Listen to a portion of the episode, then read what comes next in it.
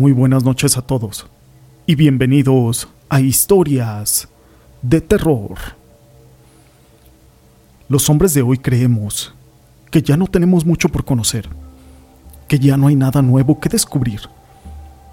Pero en este programa vamos a conocer historias, experiencias, situaciones que ocurren del más allá y de lo sobrenatural.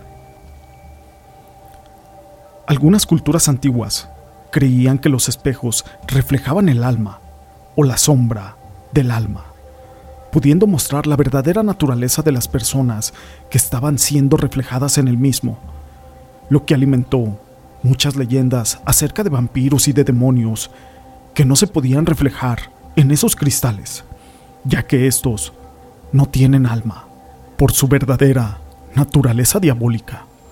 Pero todo esto no es relevante sin una historia. Mi nombre es José Llamas y te presento El espejo. La siguiente historia está basada en hechos reales y fue compartida por el licenciado Gregory Quintero, a quien le mando un saludo. Soy viuda. Vivo en Ciudad Madero y algunas veces me visitan mis hijos, así como mis nietos. Yo vivo en una casa de dos pisos. Es muy amplia. En la planta alta está mi recámara y ahí en ella tengo un tocador muy grande.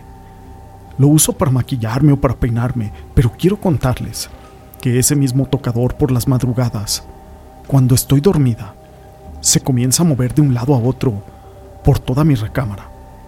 Imagínense el terror que me está dando yo solita en esa casa. También veo cómo ese espejo se desprende y se eleva para poder caer estrepitosamente. Pero lo extraño es de que no se rompe, a pesar de los fuertes golpes, y obviamente yo estoy muerta de miedo. Estoy rezándole a todos los santos cada vez que sucede eso, mientras me tapo yo con mi sábana y trato de no moverme hasta que se deja de escuchar ese ruido. A la mañana siguiente, miro ese tocador en el lugar donde yo lo tenía y el espejo está tirado en el suelo. Apenas lo puedo levantar y con mucha dificultad y lo vuelvo a acomodar, ya que pesa mucho. Esto que les cuento me ha pasado muchas veces. Una noche cuando mi marido aún vivía, me desperté al sentir que alguien quería estrangularme, y era mi marido, que estaba tratando de hacerlo. Su mirada era muy extraña, como si estuviera poseído o hipnotizado. Lo aventé como pude y al caer, reaccionó y se volvió a comportar normal, como si nada hubiera pasado, y su mirada volvió a ser la misma de siempre, el mismo buen hombre que yo conocí.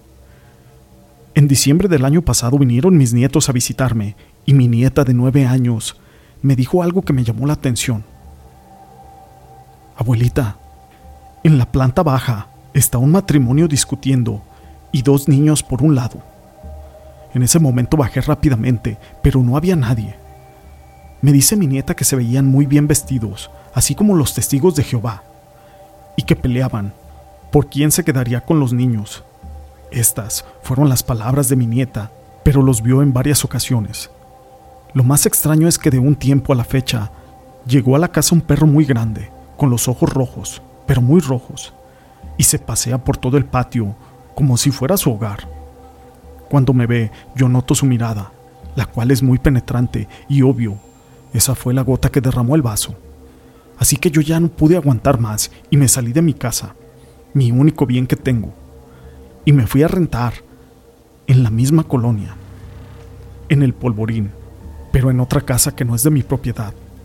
A mí, la verdad, me da mucho pavor el solo hecho de pensar en regresar a mi casa.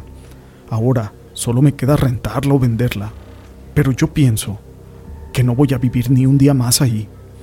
Ahora mis amistades dicen que tengo que curar mi casa para que esos entes malignos se marchen de ahí. Pero eso creo que ha de costar muy caro y yo no pienso gastar dinero que no tengo.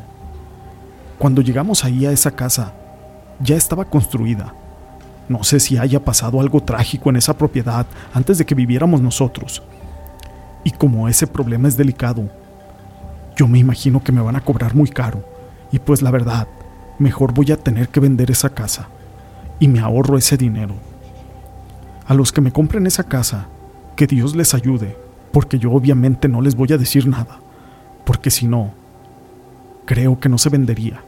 Si alguien sabe de esoterismo y me quiere ayudar a curar mi casa, se los agradecería, ya que yo solo puedo comprar el material, pero no puedo pagar por ese favor.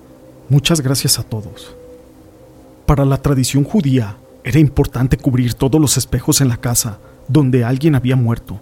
Esto mientras la familia realizaba aquel periodo de luto de siete días, pues se creía que si los espejos no estaban cubiertos, el espíritu del difunto podía quedar atrapado en alguno de estos objetos, quedando imposibilitado de pasar a la otra vida. Pero no es la única historia que tenemos acerca de los espejos. La siguiente historia lleva por nombre El espejo francés y es una historia de amor de Zacatecas. Existen muchas historias de amor y todas ellas son muy particulares, muy únicas, así como son todas las vidas.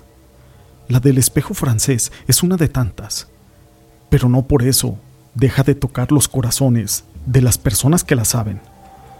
Todo esto ocurrió en Zacatecas hace mucho tiempo. Nadie recuerda con exactitud los acontecimientos y probablemente no quede nadie vivo ya. Pero la llamada de amor se prendió ese día y sigue viva hasta el día de hoy. Matilde Cabrera era una joven entusiasta que le gustaba tocar el piano. Para fortuna de todas las personas que pasaban enfrente de su casa, ella acostumbraba entonar las más bellas melodías, haciendo uso de su piano de cola que poseía su familia. Ellos eran gente muy conservadora, muy tradicional. Matilde pasaba buena parte de las tardes tocando y su música era tan hermosa que esto era agradecido por los vecinos y transeúntes que pasaban frente a su hogar. Como muchas personas de aquella época, su familia era muy devota y asistían a la iglesia. Pero todo cambió para Matilde un día que asistieron, en donde conoció a un muy apuesto joven, del que quedó completamente enamorada enseguida. Hay que ponernos en el contexto de aquella época. Tal vez hoy en día las formas de conquistar sean otras, pero en aquel tiempo eran muy sutiles, muy diferentes. Cuando ella iba a la iglesia, la forma de comunicarse con él era con solo miradas y con uno que otro gesto. Estos eran correspondidos. Todo ello era una forma como si estuvieras acariciando a alguien, pero no implicaba nada de contacto físico, solamente el alma. Para seguir con el coqueteo y el romance con su amado, idearon un método. Ella seguiría tocando el piano todas las tardes, como era habitual pero ahora tenía un nuevo elemento, un espejo colocado en la ventana. La idea es de que con eso, durante las tardes mientras ella estaba tocando, su amado pasaría por enfrente de ese espejo, y él pasaría y le hacía algunos gestos, los cuales le indicaban que la amaba. Eso llenaría su corazón todos los días.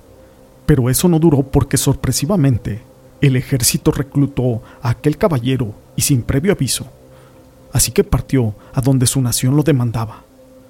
Esto, por supuesto, dejó bastante triste a Matilde. Sin embargo, el amor es un sentimiento muy fuerte, y sobre todo cuando se une con la esperanza. Ella pensó que algún día su amado regresaría y en su mente, su escenario ideal es que ella estaría tocando el piano cuando él aparecería por el reflejo. Por lo tanto, ella siguió tocando tarde tras tarde, todos los días, pero su amado jamás volvió. Su música comenzó a volverse cada vez más melancólica y con el paso del tiempo, y los vecinos comenzaron a considerarla como la loca del piano. Es una historia triste de amor que jamás tuvo una conclusión. Estas historias las quise compartir con ustedes.